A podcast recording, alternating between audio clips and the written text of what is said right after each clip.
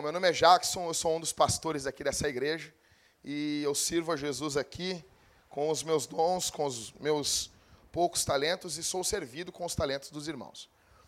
E eu tenho uma palavra de Deus para vocês aqui essa noite. Vamos abrir a Bíblia, todos, na carta de Paulo aos Efésios.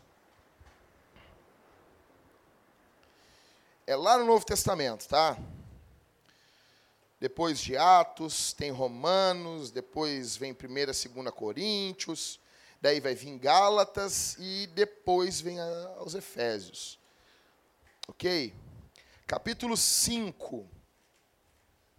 E hoje nós encerramos essa minissérie Eu Acredito na Igreja. Em um dia eu vou voltar nesse tema ainda. E hoje eu quero encerrar parte 4 dessa minissérie Eu Acredito na Igreja. Amém? Amém? Amém, Aninha? Amém ou não amém? Amém?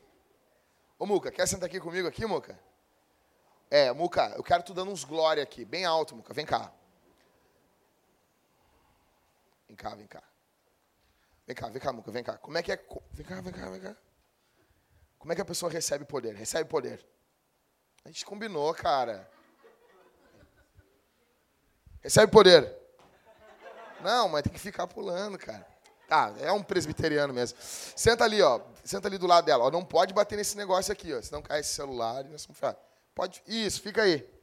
Então eu vou pregando e vocês dois vão, glória a Deus. Aleluia. Amém. Amém ou não amém? Amém? Não, muito fraco, Muca. Amém ou não amém? Ó, glória a Deus. Glória. Isso aí. Efésios, capítulo 5. É muito bom ver elas, as crianças louvando a Jesus de forma tão, tão espontânea, né? Efésios, capítulo 5, do verso 18 ao verso 21. E vocês vão ficar com a Bíblia aberta e vão ficar me analisando, vão ficar me julgando aí. Ok? Efésios. Tô bonito aí, Mateus? Mais ou menos. Todo mundo achou? Quem é que não achou, pessoal? Então vamos lá então. Efésios 5, 18 em diante. E não vos embriagueis com vinho que leva à devassidão, mas enchei-vos do espírito, falando entre vós com salmos, hinos e cânticos espirituais, cantando e louvando ao Senhor no coração e sempre dando graças por tudo a Deus, o Pai, em nome de nosso Senhor Jesus Cristo, sujeitando-vos uns aos outros no temor de Cristo. Pessoal, nós temos uma ideia errada. E eu não sei se eu falei para você semana passada, fica com a Bíblia aberta e o sermão todo, tá bom? Eu não sei se eu falei para você semana passada, nós temos uma ideia muito, muito errada. Meu Deus, mas é só, só na hora que eu estou pregando começa a falar. Mas dá um, meu Deus do céu, é pentecostal essa guria. Deixa eu falar então. Ó, pessoal, seguinte, vou falar um negócio para vocês. Vou fazer um trato. As crianças, deixa, elas vão fazer criancice, deixa falar alto. O que não pode é acontecer do adulto ficar assim, ó. Porque o adulto, ele acha que ele tem, ele, ele tem, não, como é criança, eu posso ficar cagando pro pastor e ele não vai poder falar nada. E ele não pode falar nada. Eu faço uma, uma cara bonitinha para a criança e eu brinco com ela. Não! Não! Faz em casa isso. Então deixa a criança falar alto, cantar, força o cabeção. Vocês são adultos e vocês conseguem prestar atenção onde vocês querem. Faz de conta que Jesus morreu na cruz por vocês e que isso motiva vocês, tá bom? Vamos lá então. Tem uma ideia que a igreja do primeiro século, a igreja da Bíblia, era uma igreja perfeita. Vocês nunca pararam para pensar nisso? O cara, chegou, o cara chegou bem assim, fez uma postagem no Facebook. Se as nossas igrejas fossem igrejas bíblicas, nós não teríamos isso, aquilo, aquilo outro. O modelo seria a igreja de Atos.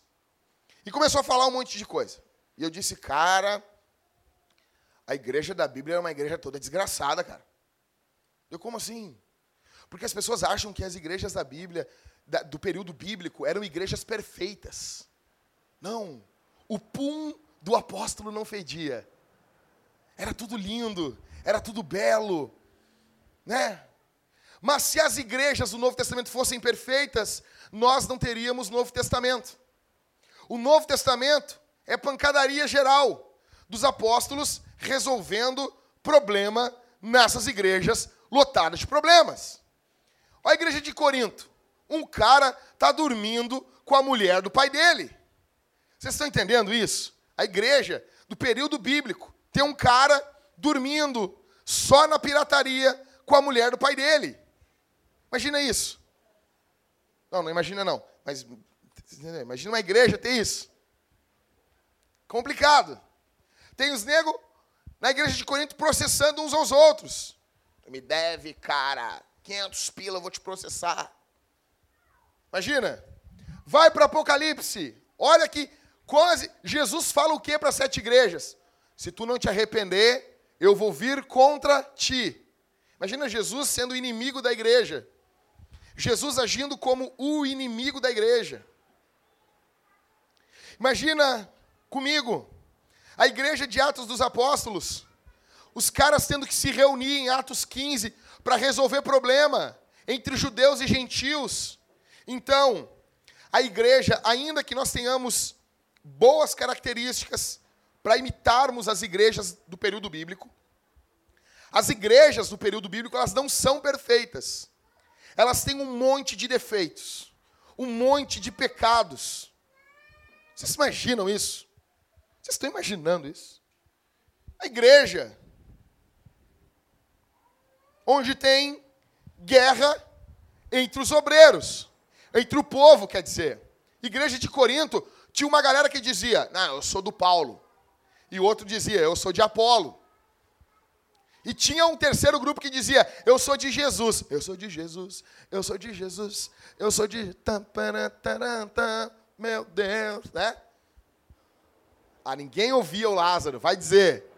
Vocês não ouviam o Lázaro? Não ouvia. A Rosa não ouvia. A Rosa só ouvia o Paulo Figueiró. Tem como tu, Jesus, que me perdoa. És minha filha, és minha. Né? Eu quero um dia chegar na cara do Paulo Figueiredo e dizer, por que que tu fala assim? Tu não é pelo duro, gaúcho que nem nós, velho. Por que que tu fala assim? É que nem o Silvio Ribeiro, ele fala, a poder nessa noite. Mas por quê? O cara nasceu em Canoas ali, na terra que não tem bandido, terra tranquila, terra calma. Barro Guajuviras, uma tranquilidade geral. É, território. Tu entra no Guajuviras, Território da Paz, está uma delegacia bem grande, homicídios. Quando, quando eu cheguei lá, uma delegacia que está escrito homicídios, é porque imagina, velho, onde é que eu estava? Então, e, e, essa galera, os de Paulo, os de Apolo, sabe quais eram os que davam mais problema na igreja de Corinto? Eram os de Jesus. Velho, essa galera, eu não sigo homens, eu sigo a Deus. Uh, Ui, ui, ui, eu não sigo a homens. Como se Jesus não fosse homem, né? Deus não se fez. Eu não sigo a homens. Eu não sou adoradora de homens. É sempre os que dão mais problema, porque eles não se submetem a ninguém. Né? Então, é uma igreja totalmente complicada. Mas como de fato nós podemos ser igreja? Como que nós podemos ser igreja? Como que você pode sair daqui essa noite com uma mensagem de Deus pulsando dentro do teu coração para você deixar de ser essa pessoa safada que você é? Você pode até fazer uma cara bonita, mas tá cheio de safado aqui dentro. Mas o cristão ele faz uma cara, né? Aleluia. Aleluia. Ele aprendeu, né? Eu falei, conversando com um amigo meu, que o ímpio, ele cuidava as mulheres na rua assim, ó. O cristão, ele cuida assim. Misericórdia, Jesus. Eu sei que você está aqui dentro, talvez você não seja crente ainda. Mas como que nós, vindas de 180 igreja aqui do bairro Partenon, podemos influenciar esse bairro, influenciar esse estado e influenciar essa nação? Que precisa de igrejas de verdade, porque igrejas de mentira esse Brasil já está cheio.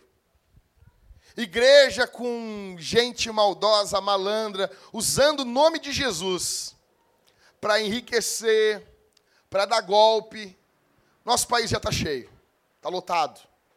Que, como que nós podemos?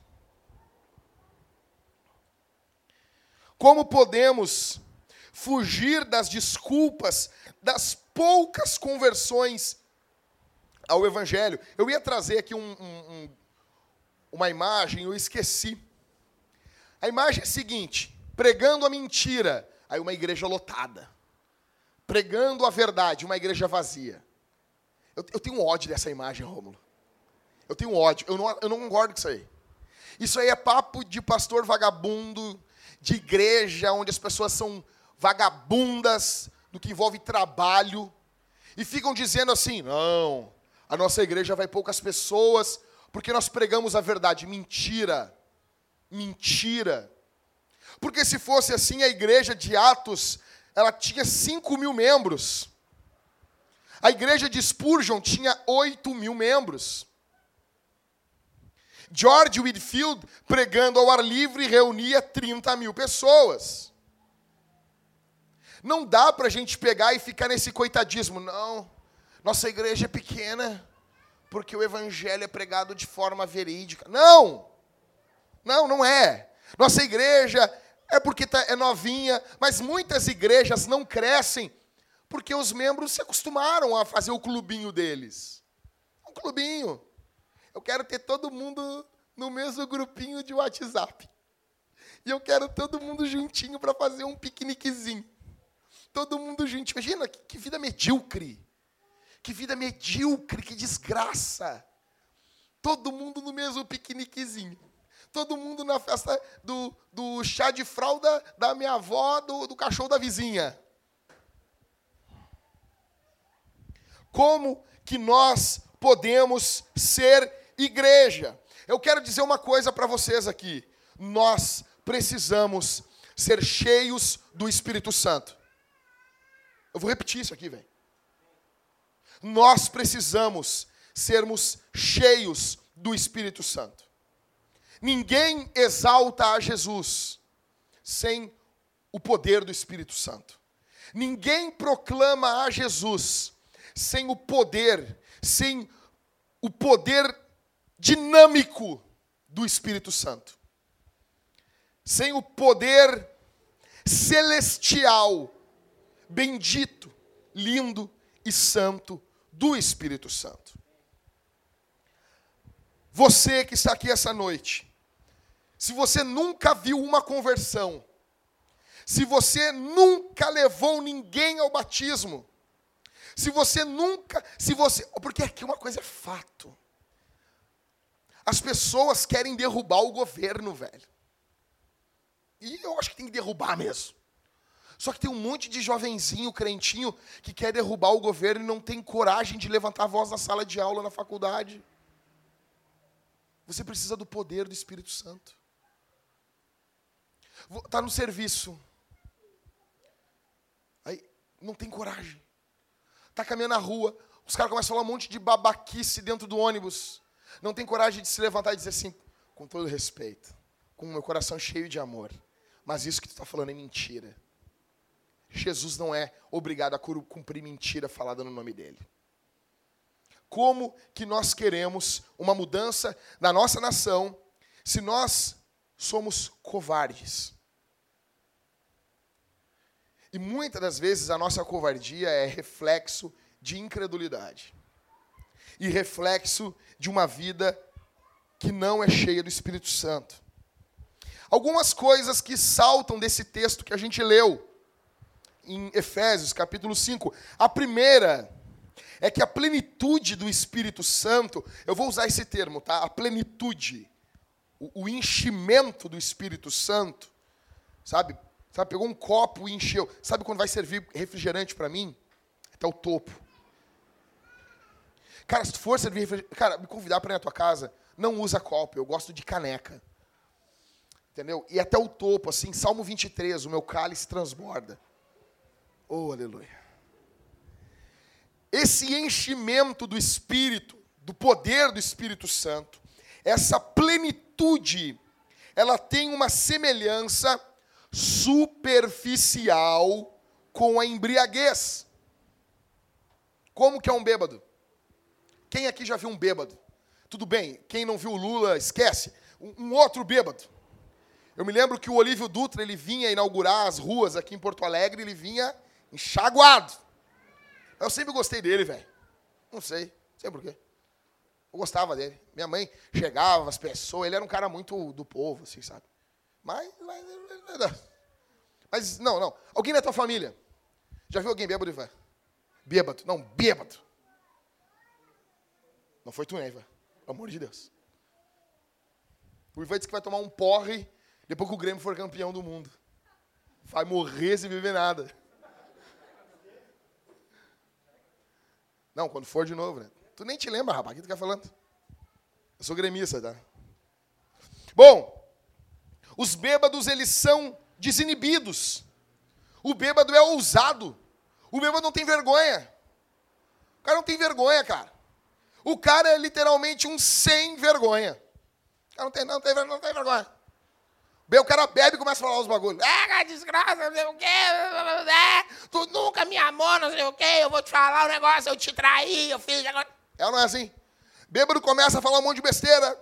Fica desinibido, fica corajoso.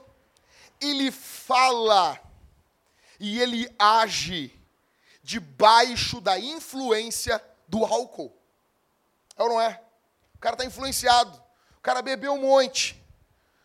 O cara Conheço gente que chegava a beber álcool de verdade. Sabe álcool? Ela bebia álcool de tanto, tanta loucura. E tem uns bêbados que choram, né? Eu te considero pra caramba, cara. Né? Ou seja, eles estão debaixo de uma influência, de um domínio de algo. Os crentes cheios do Espírito Santo, eles também são assim. Eles são ousados, eles são desinibidos, eles são sem vergonha. Imagina, tá lá tu, tem cinco minutos de vida. Daí chega o cara lá e tem vergonhinha de falar de Jesus.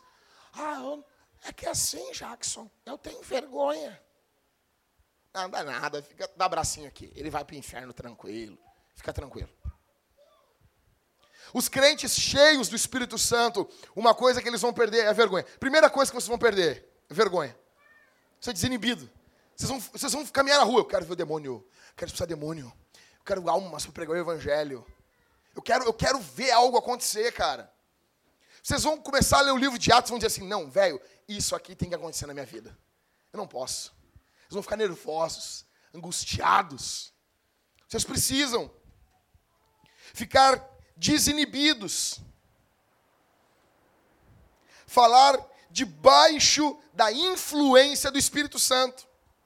O bêbado fala debaixo da influência do álcool. O crente cheio do Espírito Santo, ele fala debaixo da influência do Espírito Santo. A palavra de Deus, ela, ela flui na cabeça dele. Tudo aquilo que tu estudou, tudo aquilo que tu leu, tudo aquilo que tu meditou perante o Senhor Jesus, aquilo vai fluindo, velho, vem. A gritaria aqui dentro, às vezes. Ô oh, meu, Traz o livro de Efésios, a gritaria aqui, sabe? E Bíblia, e Bíblia, e Bíblia, e Bíblia, e Bíblia. Tu fica até meio chato às vezes. Porque tudo é Bíblia. Aonde tu olha, tu, tu vê Bíblia. Eu estou vendo The Walking Dead com a minha mulher. E eu estou lá, meu Deus, como Deus é bom. A mulher fica olhando com a cara assim. Esse cara é louco. Esse cara é louco. Está olhando Creed com a minha mulher. Na hora que eles ganham a primeira luta, tá o Rock e o, e o Creed feliz. Oh, e eles se viram para a namorada do Creed e diz: sobe aqui. Eu disse: olha ali, amor, a Trindade falando para a igreja: sobe para cá. Eu vi que eu estou louco. Olha ali, amor, olha ali. A Trindade, naquele amor triuno na eternidade, olhando para a igreja e dizendo: vem para cá, experimenta isso com a gente. É isso aí. O poder do Espírito Santo farão de vocês pessoas ousadas. Eu queria dar muitas dicas para vocês. Eu queria dar várias dicas para vocês. Mas eu não quero fazer isso. Vocês precisam do poder do Espírito Santo. Vocês precisam ser cheios do Espírito Santo. E o problema é que nós vivemos em uma cidade, em um período de época, onde os pentecostais estão sendo achincalhados. Eles desbravaram todo o Brasil.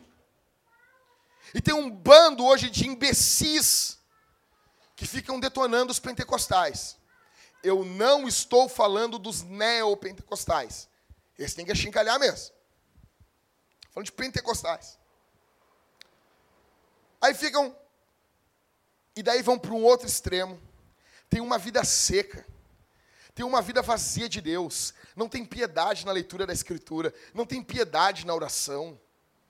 É tudo muito mecânico. Sabe? Ele só sabe porque Deus fala na Escritura que Ele está presente em todos os lugares. Então ele sabe que Deus está ali. Mas ele nunca teve uma experiência de ser quebrantado por Deus em uma oração. Não. Isso é, isso é emocionalismo. Isso ficou para trás. E a vida, eu quero dizer uma coisa: vocês precisam andar com Deus. Nós precisamos andar com Jesus diariamente. Atos 4,13. A Bíblia diz o quê? Que eles sabiam que os discípulos tinham andado com Jesus por causa da ousadia deles. Vocês vão ver um cara que não, não tem faculdade, tem mal primeiro grau. Cauê, tô brincando. Tá lá o Liscano, cortou o cabelo, bonito. E daí, vem, aparece diante dele a professora, doutrinada pelo Paulo Freire, junto com Satanás. E daí tá lá. E é dada a oportunidade, o Liscano se levanta, com essa roupa assim bonita, esse cabelo bonito. Se levanta na sala de aula, ah, não sei o quê. Professor, isso não é verdade, professor. A questão é, às vezes, horas e horas de leitura nos darão um, um grande domínio do conteúdo. Mas se nós não tivermos o poder do Espírito Santo, a gente vai falar, falar, falar como latas vazias. Por que, que os apóstolos se colocavam de pé e eles diziam a palavra de Deus? Causava temor. Como diz o Hernandes Dias Lopes, uma coisa é você falar a palavra de Deus, outra coisa é você ser boca de Deus. Você fala o mesmo evangelho e é diferente. Vou dar um exemplo. Pega o sermão Pecadores nas mãos de um Deus irado, do Jonathan Edwards. E bota eu a pregar agora esse sermão aqui. É diferente. E a questão não é nem ritmo, porque o Edwards, ele lia assim, ó, o sermão. E ele lia todo o sermão. A diferença é que quando ele acabava de pregar, as pessoas estavam chorando, em prantos, agarrados nas colunas do templo, porque estavam vendo o inferno aberto debaixo dos seus pés. A igreja só avança no poder do Espírito Santo. Quem domina você? Quem governa você? Quem domina você? O que é que faz você ficar desinibido? Porque todo mundo aqui, velho, fica desinibido por alguma coisa. Vou dar um exemplo. Vem a Zanda, quietinha. Não, não, não, não, não. Daqui, daqui, daqui.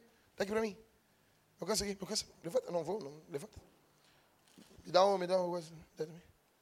Isso, me alcança aqui. Coisa boa, obrigado.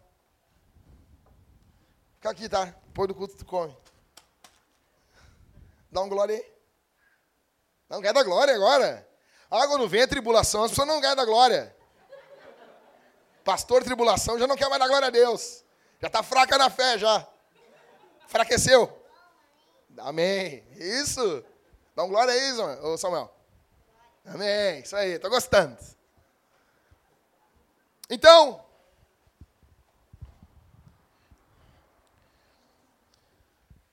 Aí vem a Zanda lá, não sei o quê, pô, e bem quietinha. Dá-lhe um tapa no filho dela. Tu vai se desinibir. Vocês vão se desinibir por alguma coisa. A questão é, vocês se desinibem, vão ficar desinibidas e desinibidos por causa da pregação do evangelho? Ou é porque alguém ofendeu a tua honra, a honra do teu marido, da tua mulher, do teu cachorro, da tua vizinha, do teu vizinho? O que, que é que faz você se levantar como um leão e defender. Oh, defenda meu filho. Tá, tá, tá louco, rapaz. Tá para nascer. Sabe? Tá da prana, pelo evangelho a motivação é a mesma. A pessoa, como dizia o Calvino, que se até um cachorro ataca quando o seu dono é atacado, como nós vamos ficar calados quando Deus é atacado? Pelo amor de Deus, como? Então, quem domina você? Segundo, a plenitude do Espírito Santo, ela tem daí agora um contraste com a embriaguez. A embriaguez ela é depressiva, ela leva a brigas, a contendas. Pessoas embriagadas cometem crimes terríveis. Já a plenitude do Espírito Santo, ela leva a alegria, ela leva a satisfação. Olha aqui para mim hoje no nosso culto em casa, hoje, cara, a gente estava meditando, eu e minha esposa, sobre satisfação. Sabe assim, o ímpio, ele não nunca é satisfeito. Ele tem, ele quer mais. Ele quer mais. Ele quer mais. Ele quer sempre mais. Satisfeito, a alma está saciada em Deus. Está quieta. Está provando uma quietude, uma tranquilidade que não depende de questões externas. Não, o Senhor é o meu pastor e nada me faltará. Eu não tenho falta de nada. Saciedade, quietude. A plenitude do Espírito Santo, ela vai trazer alegria, edificação, sabedoria, empoderamento, graça para suportar a afronta. Da onde vem a ânsia que as pessoas têm de pregar Jesus? Por que, que alguns pregam e outros não? Outros não. O que diferencia um cristão de se indignar com a situação e chegar em pleno centro de Porto Alegre, levar um caixote, subir em cima e começar a falar? Ah, ele é desinibido. Você faz isso, eu faço isso às vezes, para fugir da verdade. A gente faz isso para fugir. Ou será que Moisés era desinibido, sendo que a Escritura diz que ele era até gago, ele era pesado de língua?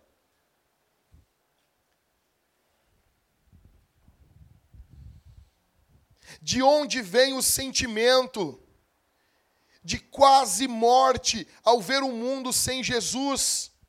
Por que, que algumas pessoas sofrem ao ver o mundo sem o Evangelho? Por que, que alguns cristãos, quando vocês vão falar com eles sobre missões, eles choram e outros não estão nem aí? O que, que muda? Por que, que com os cristãos é diferente quando a gente fala sobre Jesus e outros não estão nem aí? Por quê? Nós precisamos ser cheios do Espírito Santo. Terceiro, a plenitude do Espírito Santo é um mandamento e não uma opção. O que, que diz o verso 18 aí, Ivan?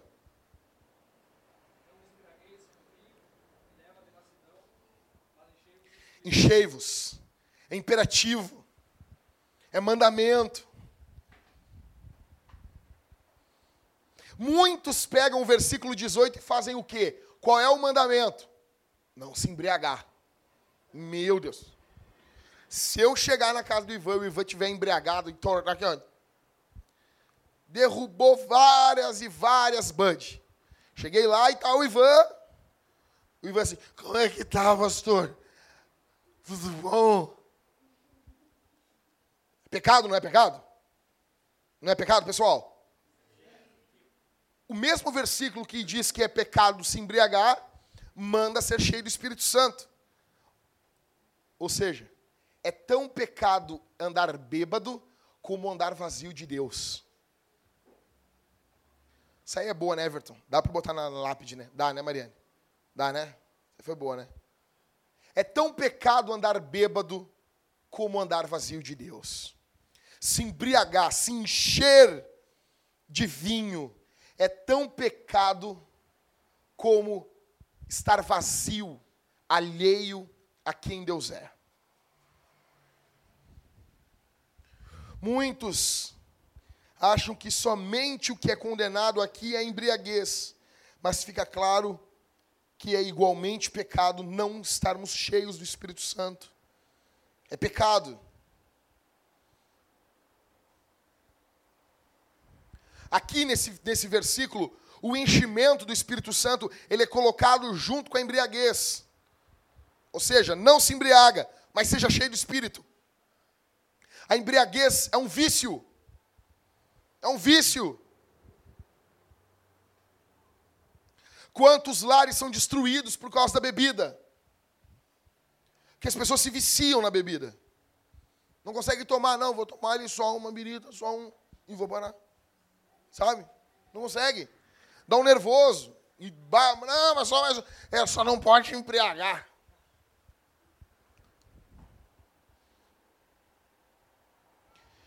Esse é o motivo porque pessoas não vencem seus vícios e seus pecados secretos. Sabe por que, que existem cristãos que têm aquele pecadinho secreto? Sabe? Pornografia. Tem cristão envolvido nisso, velho. Mentira. Roubo. Roubam dentro do serviço. Aquela aquela coisa assim de, não, é só uma mentirinha, velho. Por que, que esses vícios? Tem gente viciada, viciada em pornografia. E quando, cara, só procuram o pastor quando a corda arrebentou, quando avacalhou geral. Os caras não procuram a gente assim, ô Jackson, ah, tem uma colega minha no meu serviço que me ajuda, tá difícil. Não. Eles procuram o cara de assim, bah, dormir com a minha colega. É assim. É assim. Eu digo, tá, mas o que é que eu faço agora? O que é que eu faço? Não, me ajuda. Me ajuda o quê, cara? Quer que eu batize a criança? Não, verdade?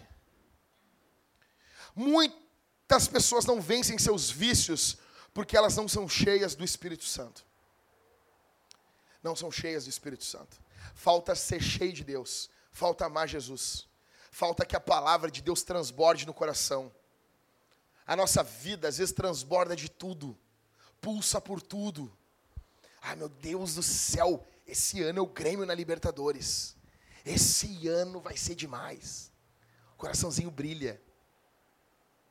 Cara, e, e, eu vou dizer, sou gremista. E eu, como gremista, eu contemplei diversas vezes cenas de idolatria dentro do estádio do Grêmio. Aquilo é idolatria. A torcida cantando Grêmio, eu darei minha vida para ti, eu vivo para te ver grande. Como isso? Como isso? Idolatria.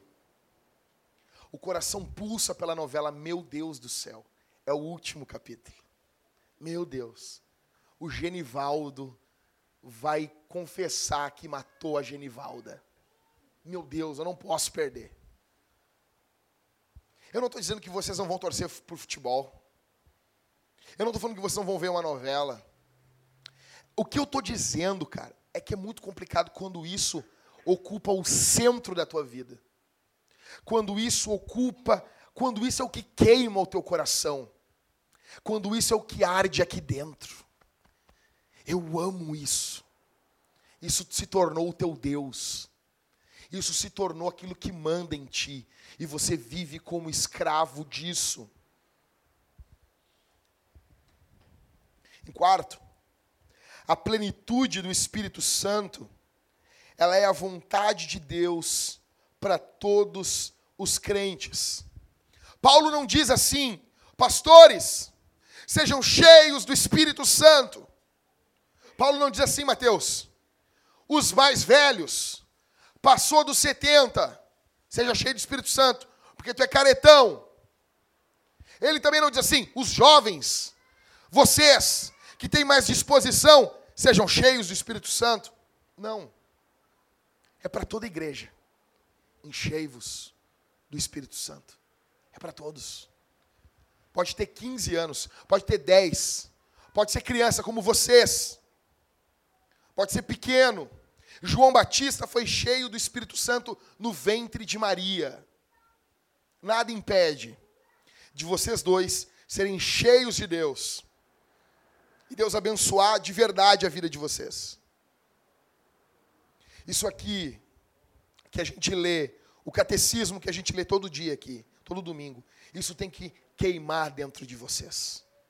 Isso tem que arder dentro do coração de vocês dois. Nada impede. Jovens podem ser cheios do Espírito Santo, sim. Estevão era um jovem, foi cheio. Crianças podem ser cheios, sim. João Batista estava no ventre de Isabel e foi cheio do Espírito Santo. Velhos podem ser cheios, sim. Caleb foi cheio do Espírito Santo na sua velhice. Pastores devem ser cheios do Espírito Santo, sim. Paulo, Pedro foram cheios do Espírito Santo. Diáconos, Estevão, Felipe, todos foram cheios do Espírito Santo.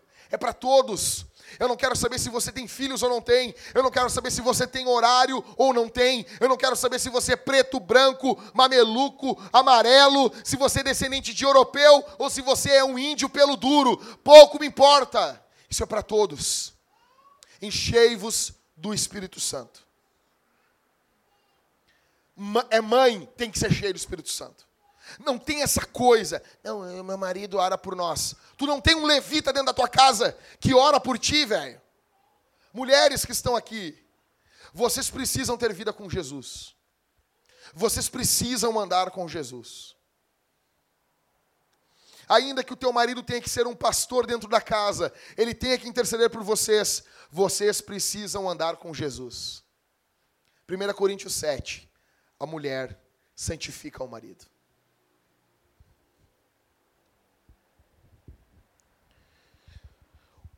o que te impede de viver para Deus?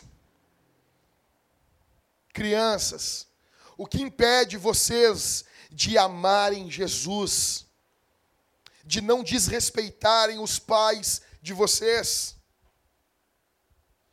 Homens que estão aqui, o que está te impedindo? O que, que é que está te impedindo de amar Jesus? O que, que é? Você sabe o que, que é.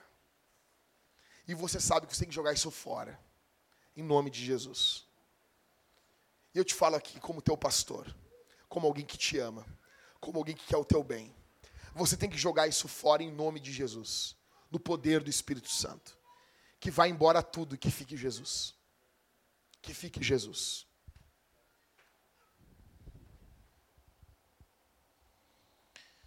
Pais, orem e ensinem os seus filhos sobre a cruz, sobre o Evangelho. Nós precisamos de famílias fortes e cheias do Espírito Santo. Quinto, a plenitude do Espírito Santo deve ser uma experiência contínua. O verbo enchei-vos, que Paulo fala aqui, ele está no presente contínuo. Não adianta hoje vocês orarem cinco horas e amanhã vocês viverem como demônios. Os caras chegam para mim. Oh, tô livre da pornografia, Jackson. É. Mas eu caio de vez em quando. Tu não está livre, cara. Tu não está livre. Quer enganar quem?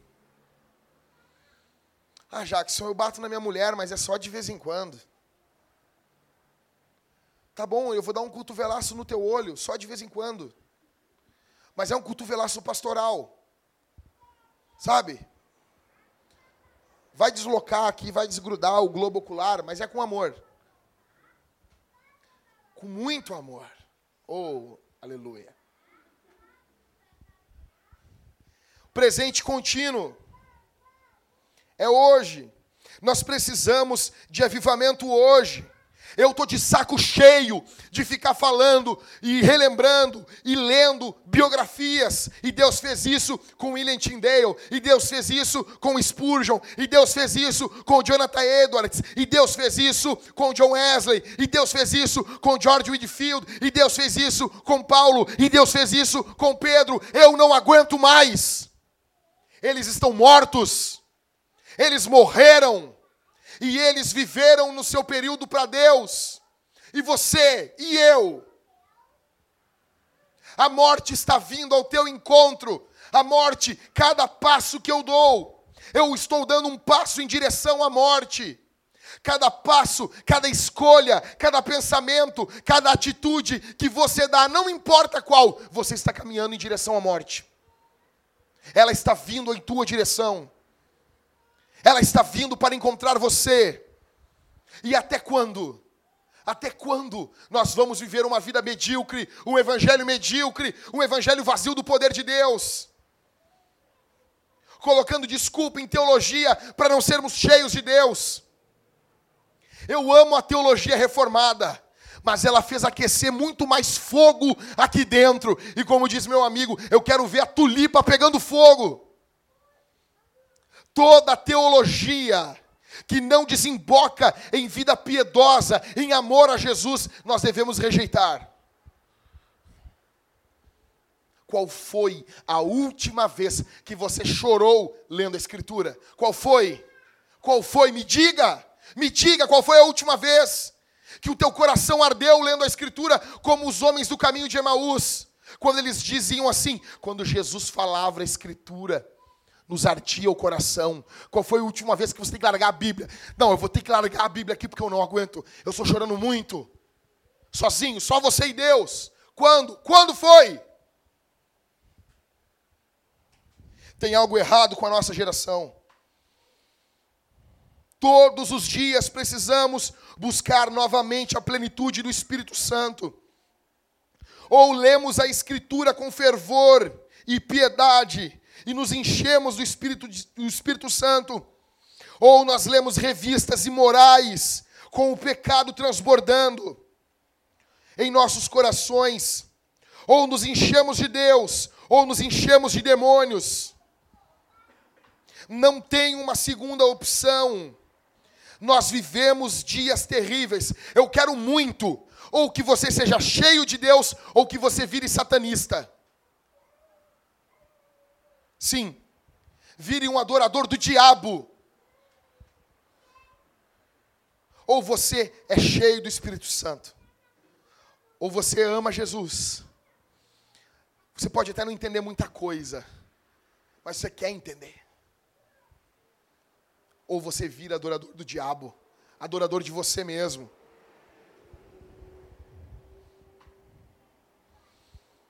Fez culto familiar ontem? Não precisa responder, é uma pergunta retórica. Fez culto familiar ontem? Fez. Orou ontem? Veio no culto de domingo passado? Isso passou já. Culto de ontem foi para ontem. A oração que tu fez pela tua mulher em casa ontem foi ontem. Passou. Ninguém vai te aplaudir porque tu ora, magrão. Mas eu oro, mas normal. As pessoas chegam para mim e as pessoas querem me dizer assim: Ah, Jackson, mas eu oro mas eu leio a Bíblia, meu Deus, eu não aplaudo o cavalo porque relincha. Olha lá, uma coisa linda. Ele, o cavalo não faz assim, ó. Eu vou dar uma relinchada aqui, porque daqui a pouco vão achar que eu sou um porco. Vou dar uma relinchada aqui, vai que. Normal. Cavalo relincha. Cachorro late, gato mia. E crente ora e lê a Bíblia. Simples. Simples.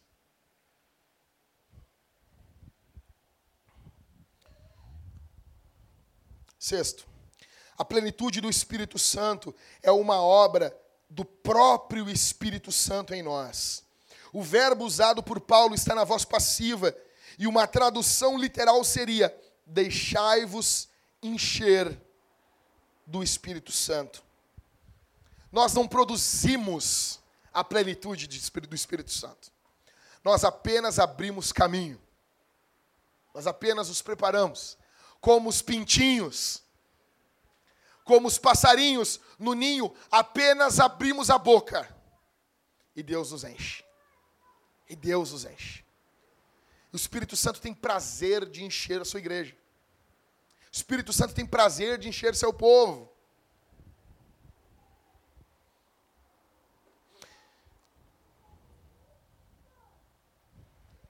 Jesus diz o quê?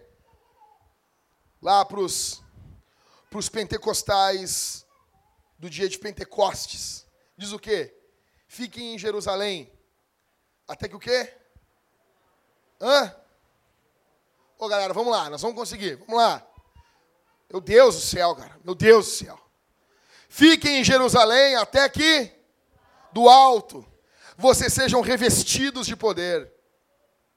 Mas olha só comigo aqui, Jesus está com os caras. E Jesus está com eles e está dizendo: vocês têm que estar cheios de poder. Sabe? Eu fico preocupado hoje quando as pessoas acham, dizem que andam com Cristo, mas não são cheias do Espírito Santo. O Filho dá o Espírito para a sua igreja. E ele disse: nós pedirmos o seu Espírito, ele nos dará. É uma promessa. É uma promessa. É uma promessa. Aquela igreja, eles se reúnem e eles oram durante dez dias. 120 pessoas. E você só está aqui hoje, depois de dois mil anos, porque aquela igreja foi cheia do Espírito Santo. Senão aquele movimento teria acabado ali mesmo. Consegue imaginar isso? Consegue imaginar que por alguns momentos a igreja no mundo foram poucas pessoas?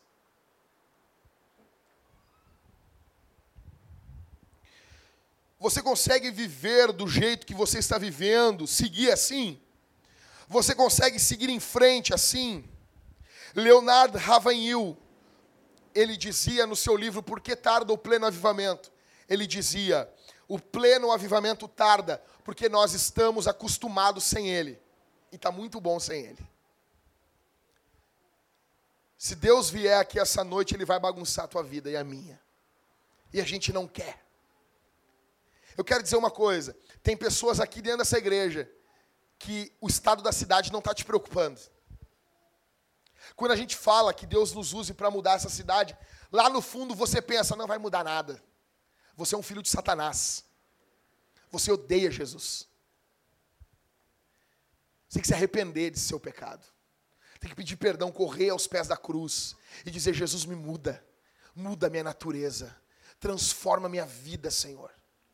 Transforma minha vida porque a gente não está preocupado, muita gente não está preocupado com a glória de Deus, está preocupado com a sua glória. Tem gente desesperada com só com questão financeira. É como escapar bem, é como me dar bem, é como ficar bem. E o nome de Jesus que se dane, que se rale. Importa, sou eu. Ah, se o Espírito Santo viesse aqui essa noite e transformasse os nossos corações, e quebrantasse a nossa vida, e tudo perdesse o valor a não ser Jesus. Jesus, Jesus, Jesus. Se o Espírito Santo soprasse aqui essa noite, soprasse sobre as cinzas do altar de muita gente que há muito tempo não vive com Deus, e vive de aparência, e vive de fachada. Tua mulher não sabe quem tu é, teu marido não sabe quem tu é, mas Deus sabe. Ah, se o Espírito Santo viesse aqui essa noite e bagunçasse com tudo o que nós estamos pensando para a igreja e nos impulsionasse com autoridade para invadir essa cidade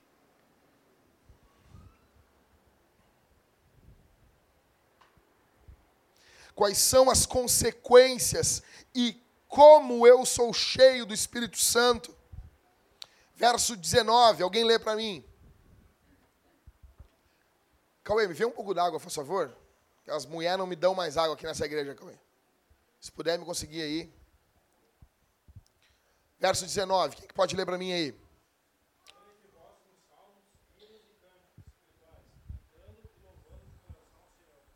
falando entre vós.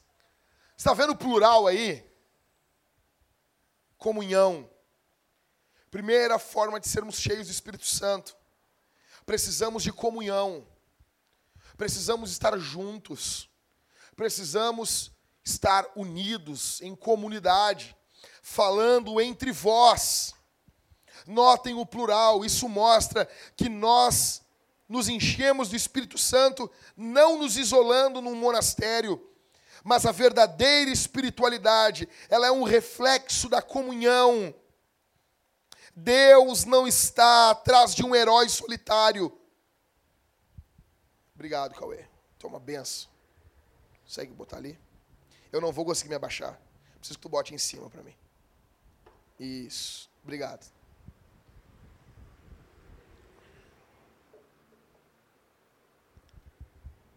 Deus não está atrás de um herói solitário e nem de um salvador. Jesus é o herói, Jesus é o salvador. Você não vai ser herói dessa geração. Tem uma música do PG, né? O herói dessa geração é você. Não é, mentira. Mentira. O PG sabe fazer é luzes no cabelo. Ele não entende Bíblia. Você não é herói porcaria nenhuma. Você e eu somos vilões. Jesus é o herói. Jesus é o herói da história. Falando entre vós. Comunhão. Comunhão. Quer ser cheio do Espírito Santo? Não abandona a comunhão dos irmãos. Não anda sozinho. Não anda sozinho. Você não sabe andar sozinho. Eu não sei andar sozinho. Tá entendendo? Não adianta nem cantar a malandragem da Cássia Heller. Né? Eu ando na rua, eu troco cheque, mudo uma planta de lugar. Não entendo isso também. Eu ando na rua, eu troco cheque, mudo uma planta de lugar. Dirijo o meu carro, tomo o meu pileque. E ainda tenho tempo para cantar. Mas é óbvio, né, velho? Você não vai viver desse jeito. Não tem como. Não há como. Falando entre vós você despreza as reuniões de oração, os GCs, os cultos dominicais, as visitas aos nossos irmãos? Cara, eu tava, eu tô com minha coluna desgraçada. Parece que passou um caminhão por cima aqui da minha lombar aqui. Eu tô desgraçado. Tá entendendo? Eu tô caminhando parecendo o Neo no Matrix. Entende? Vocês não se lembram disso, né? Tudo tá o Arrow. Né? O cara caminha assim, né? Tá mal, tá ruim, tá doendo. Mas quinta-feira tinha marcado de conversar com a Eliane, no GC lá do Everton. Eu dormi 5 horas de tarde, eu tomei um remédio muito forte. Era um pó branco que a minha mulher me deu, tô brincando. Eu tomei um remédio muito forte. Mas acordamos e fomos. Não, tem que ir lá. Quase morrendo. Subi 20 andares para chegar na, na, casa do Everton que tá doendo, então o bagulho fica maior. Tava lá. Cheguei lá, cara, caminhando todo errado, me sentando todo errado, levantava, ficava curvado, parecia aquela mulher com o demônio na Bíblia, sabe? A mulher que dá curvada, assim. E... Mas tava lá, conversando com a Eliane, vendo a comunhão dos irmãos. Isso alegra a vida da gente. Sábado de manhã sai o Rodrigo e eu fazendo visita para o seu Anselmo. Que alegria estar junto lá na casa dele de manhã. Isso é comunhão, cara. Isso é igreja. E eu fico pensando como que as pessoas conseguem viver longe disso. Falando entre vós. Entre vós. Segundo, como ser cheio do Espírito Santo. Verso 19. Lê de novo aí para nós aí, Mateus. Não, foi o, foi o Felipe que leu, né? Lê para nós, Filipão. Fica de pé aí, por favor. Pelo amor de Deus. Vai. 19.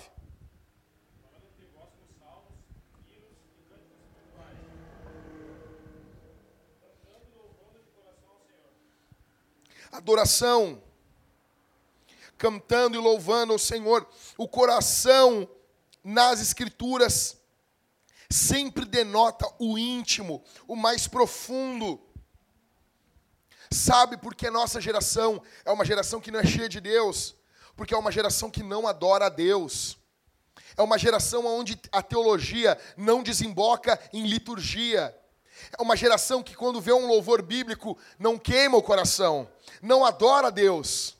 Por que, que eu insisto com vocês? Se vocês forem fazer um culto familiar e não tiver louvor, não é culto. Não é culto. Tem que ter, tem que ter canto, tem que ter cantoria, tem que ter alegria, meu velho. Louvando adorando a Deus. A Escritura está mostrando que o nosso louvor deve ser uma consequência da nossa vida, daquilo que amamos e desejamos. Minha pergunta para vocês aqui, e agora eu vou falar, galera que chegou atrasado, vai pensar assim: é para mim, o Jackson está falando para mim, é para você, é. Não precisa nem ficar preocupado assim, vai, tá falando para mim, não tô, tô. Para vocês. E, e, não só para você que chegou atrasado hoje, que, que, que volta e meia chega atrasado no culto. Vocês têm que cantar. Tem que chegar cedo no culto. Tem que ler o livro, os Salmos com Everton aqui. Vocês têm que cantar a Deus. O culto não é só sentar a bunda numa cadeira e ouvir um cara pregando. Isso é passivo demais. Nós precisamos ficar de pé e cantar a Jesus. Nós precisamos louvar a Jesus. Nós precisamos chegar cedo no culto. É um culto, velho. É um culto. A não ser assim, o Halisson estava trabalhando lá nos infernos do aeroporto e veio direto. Isso é uma coisa. Agora, galera chegando sempre aqui, seis e meia, quinze para sete, e vai se sentando. Não, velho, não, velho. Não. Nós temos que cantar. Zanda, a gente tem que cantar. Cara, eu peguei, eu mando para vocês o vídeo do Mateus e do Isaac, cantando. Cantando. Cantando a canção que a gente cantou aqui. Vós, criaturas de Deus Pai. Parecia o, o, o, o Mr. Bean. Aleluia! Né? Coisa linda, cara. E o Salmo capítulo 8 diz que da boca das crianças Deus suscita, Deus levanta o louvor. E com esse louvor Deus destrói as armas dos ímpios. Deus não precisa de nós. Deus pega uma criança e ela louva o nome dele. Entenda isso, é privilégio você poder cantar Jesus cara tava no mundão lá. O que, que tu cantava no mundão, Júnior? O que, que tu cantava? Cantava peninha. Às vezes no silêncio da noite. Cantava peninha. Não, Sidney Magal. Tu ouvia Sidney Magal, raça. Para! Quero vê-la sorrir, quero vê-la cantar. Aí, ó, oh, é, é. É, Eliane, tu curte Sidney Magal, Eliane? Não, não, não, não, não, não, não, não, não. Tá bom, é o Ricardo. Aí tá lá cantando essas coisas. Aí chega, agora cantar para Jesus. Assim. Tá no jogo do Grêmio, do Inter. Vai lá. Como é que é aquele, aquele, aquele canto do, do Inter lá? É, vamos, vamos, Inter. Sabe por quê? Porque, porque música de estádio, parece uns mangolão, né? Ah, vamos, vamos, Inter. Aí tu chega na igreja, não, não tem ânimo de cantar. Não tem ânimo de cantar. Adoração. Verso 18, 19, falando entre vós, ó, verso 18, enchei-vos do Espírito Santo, falando entre vós com salmos, hinos, cânticos espirituais, cantando e louvando ao Senhor no coração. Sai de dentro, é essência. Terceiro, gratidão. Quer ser cheio do Espírito Santo? Jacques, eu quero ser cheio do Espírito Santo. Eu quero ser cheio do Espírito Santo. Primeiro, não despreza a comunhão, falando entre vós. Segundo, louva Jesus. Vive uma vida de adoração, vive uma vida de louvor. Terceiro, gratidão. Seja grato. Verso, verso 20. Minha voz já foi há muito tempo. E sempre dando graças por tudo a Deus, o Pai, em nome de nosso Senhor Jesus Cristo um crente cheio do Espírito Santo não é um murmurador, um fofoqueiro do inferno, um reclamão, um mimizento. Eu tenho pavor de mimimi. Eu tenho vontade de enfiar isso aqui no olho das pessoas são mimizentas. Fico louco. Ai, ele não me olhou. Tô caminhando na rua, aí chego na, chego na igreja assim uma vez, o cara, a paz do Senhor, né, irmão? Eu, nossa, desse jeito? Assim? É assim. A paz do Senhor, né? Tu passou lá no centro e não me cumprimentou. Velho, eu sou vesgo. Eu tenho culpa que eu não mando nos meus olhos. Eles estão olhando para mim, eu não estou olhando. Eu não estou te olhando. Daí eu virei o jogo, Michael. Mas tu me viu e não me cumprimentou. Bom, porque, né? Boa, né, Michael? Usem isso. O cara ah, me viu e não me compreendeu. Eu não te vi. Mas se tu viu que eu nem vi, é que tu me viu. E tu me cumprimentou. Agora eu tô triste. Ha! É, quem é que manda aqui nesse negócio aqui, rapaz? Gratidão. Nós vamos trabalhar com bullying na igreja. É mimizento. Cara, mimimi. Ah, mimimi. Mimimi. Mimimi. E sai, vai embora. Vai embora. Inferno vai ser um lugar cheio de mimimi, velho. Sabe? Gratidão.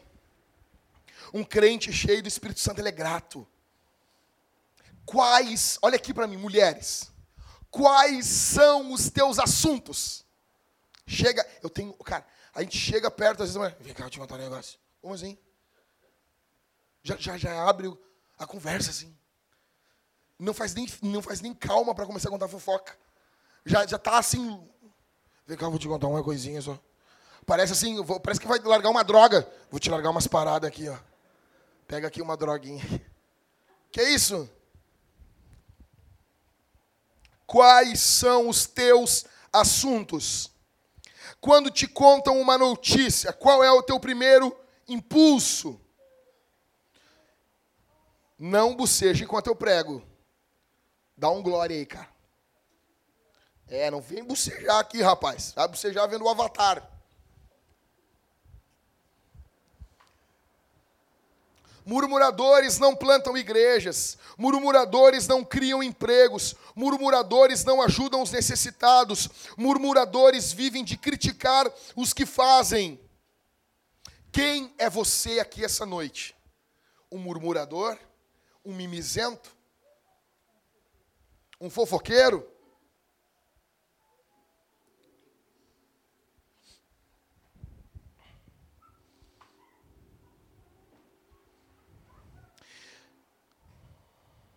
Cara, eu quero dizer uma coisa para vocês aqui. Eu estou terminando já.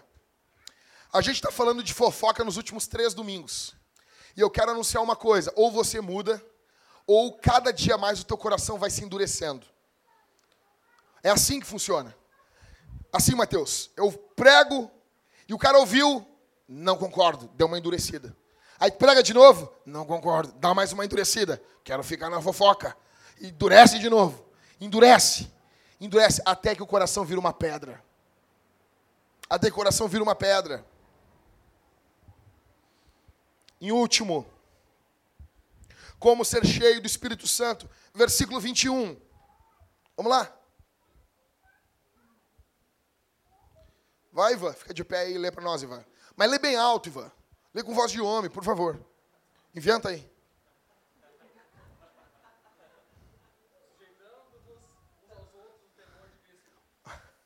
Foi bom, foi bom. Sujeitando-vos uns aos outros. Quer ser cheio do Espírito Santo? Então vamos lá. Um, a primeira coisa é o quê? Comunhão, né? Falando entre vós. Segundo é o quê? Hã? Vocês não trazem caneta, né? Deus do. Segundo é o quê? Adoração. Terceiro é o quê? Gratidão. E quarto é o quê? Submissão. Velho, ninguém é cheio do Espírito Santo. Eu nasci para mandar. Eu nasci para ser cabeça, não nasci para ser cauda. Entendeu? Cai fora. Isso não existe. Submissão. A submissão é o contrário da prepotência. Um crente cheio do Espírito Santo, ele é conhecido pela sua humildade e pela sua submissão. Ele tem prazer em servir. Deus, quando se fez homem, se fez servo. Quem é você? Quem sou eu? Um trapo de imundícia, você e eu, para achar que nós devemos ser servidos o tempo todo. Submissão. Crianças que estão aqui, vocês precisam se submeter aos pais de vocês. Vocês querem ser cheios do Espírito Santo? Quer? Muca, eu sei, Muca. Eu me alegro, cara. Eu quero dizer, eu me alegro vendo tu falando aqui o catecismo, falando com firmeza. E tu tá falando aqui, eu tô fazendo uma figa ungida por ti. Não é assim, nem sei como é que é. Eu tô torcendo por ti. Eu fico feliz. E se vocês se submeterem aos pais de vocês, vocês aos poucos vão achando graça diante de Deus. E Deus, pela misericórdia dele, vai encher vocês do Espírito Santo. Sejam, se submetam aos pais de vocês. Mulheres que estão aqui, se submetam aos maridos de vocês. E não daquele bagulho dos maridos dizer, viu? Não, magrão. O nosso porte como marido tem que ser tão sacrificial pela mulher que é impossível a mulher não se submeter. Você se doa tanto pela sua esposa que a reação a isso é ela se submeter em amor. Submissão. Como que você enxerga a submissão? Você se acha fraco quando você está servindo? Você vê a submissão com maus olhos? Você quer ser lembrado em tudo? É pecado não sermos cheios do Espírito Santo. Para encerrarmos, alguém lá abre em Colossenses 3,16. Colossenses 3. Achou Jaiva? Com aquela voz bonita. Lê para nós aí.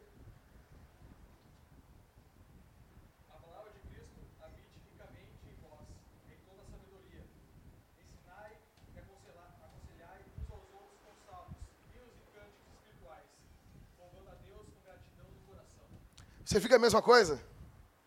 O que é ser cheio do Espírito Santo, então? Primeira parte do versículo.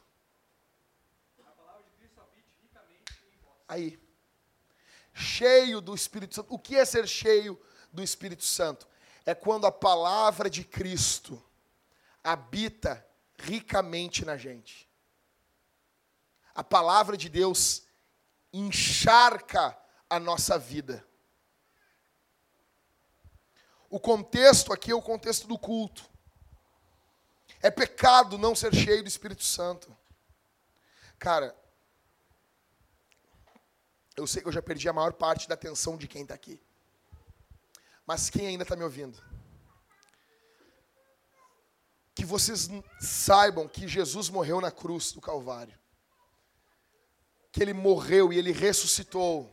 E ele foi assunto aos céus ele subiu aos céus para enviar o Espírito Santo para a sua igreja. Vocês precisam ser cheios do Espírito Santo.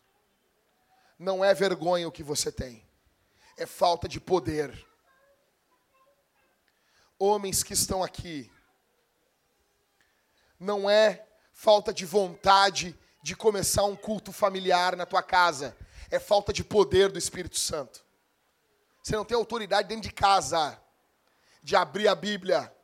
E pode botar um milhão, um milhão de desculpa.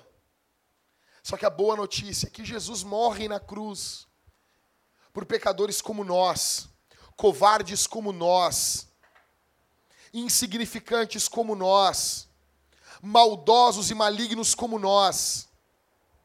Jesus Cristo vai à cruz do Calvário e ele olha pessoas medrosas como Pedro pessoas medrosas como João, e ele envia o Espírito Santo para essas pessoas.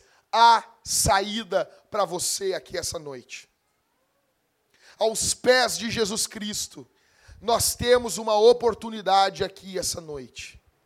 Aos pés de Jesus, nós temos uma saída aqui essa noite a tua covardia pode ser transformada em coragem ousada no poder do Espírito Santo pelos méritos da cruz do Calvário. Deus pode levantar você que até hoje foi um covardão, sabe?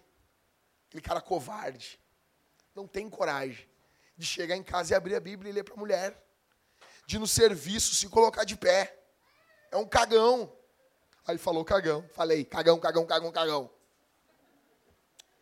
pro inferno, rapaz. E fala de novo, cagão. Ah, plantar batata. Aí tá lá no serviço. Tem vergonha. Na arena pública da existência na cidade, não se levanta, não se coloca de pé.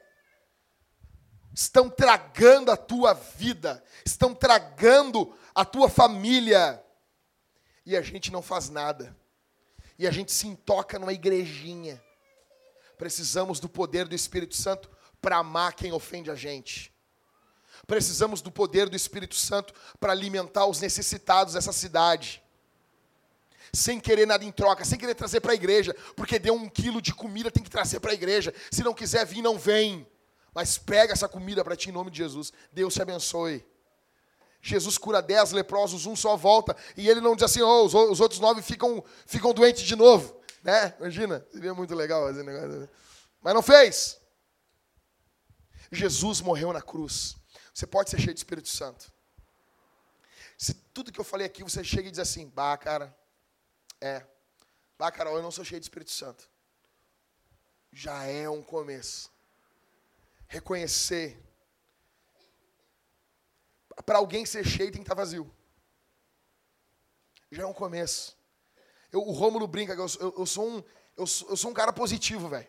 O cara chega para mim assim, eu não sou cheio, já é um começo. Deus já está fazendo uma obra.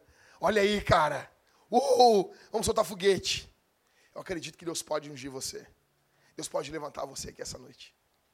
Você pode ser diferente. Você pode triunfar sobre o teu pecado.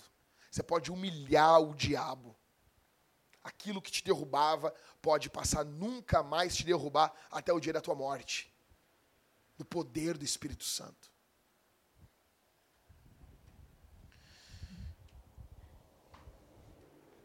E tudo sempre que eu prego encerra nisso. Tudo vai encerrar em missão. Se formos cheios do Espírito Santo, nós vamos fazer alguma coisa nessa cidade. Jesus tinha doze caras um traiu, um foi um corintiano safado, né? As onze caras foram cheios do Espírito Santo. Se juntaram e 120 pessoas botaram o mundo de cabeça para o ar. Nós precisamos Precisamos de dinheiro na hora da oferta? Precisamos. Tem que pagar a conta, tem um monte de coisa para pagar. Mas a coisa principal que nós precisamos é do poder de Deus. Vintage 180. Que que a vida de vocês não seja mais a mesma. Que a teologia reformada não seja desculpa para viver uma vida sem oração, que é o que muita gente tem feito. Sou reformado. Reformado, reformado o quê, cara?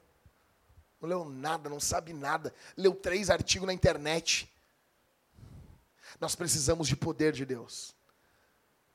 O que os reformadores tinham, eles tinham poder de Deus na vida deles nem John MacArthur, em toda a sua glória, produziu o que João Calvino, com muitos, muito menos condições, produziu. Por que Calvino produz tudo aquilo? Porque ele era um cara cheio do poder de Deus. Isso dava condições para ele para estudar, para orar, para buscar o Espírito Santo. Vamos ficar de pé, igreja?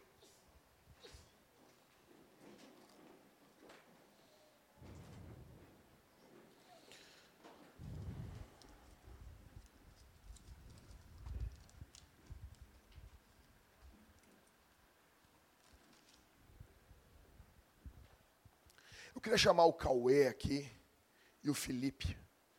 Pega a tua guitarra ali, Felipe. Nós vamos cantar uma música daqui a pouco. Vocês dois. Igreja, nós vamos orar nesse momento pelo nosso país. Teve manifestações hoje. Graças a Deus. Não aconteceu coisas piores. Não teve violência. Até certo ponto. Nós precisamos que Deus nos ajude a nossa república, a nossa, o nosso país é muito novinho ainda. Então é muito fácil daqui a pouco acontecer alguma coisa e essa segurança, entre aspas, que nós temos, vir água abaixo. E a Bíblia nos ensina a orarmos pelo bem da nação. Eu gostaria muito que nesse momento você orasse pelo Brasil. E você orasse por você que você é um pedacinho da igreja que toca em algum lugar da nação. E que se isso se espalhar por outras igrejas, nós vamos poder abençoar essa, essa nação. Ela se tornando crente ou não, que a gente sirva de bênção para esse país. Bênção para esse país. Esse país precisa de gente que sirva a ele. Vamos orar? Feche os olhos, por gentileza.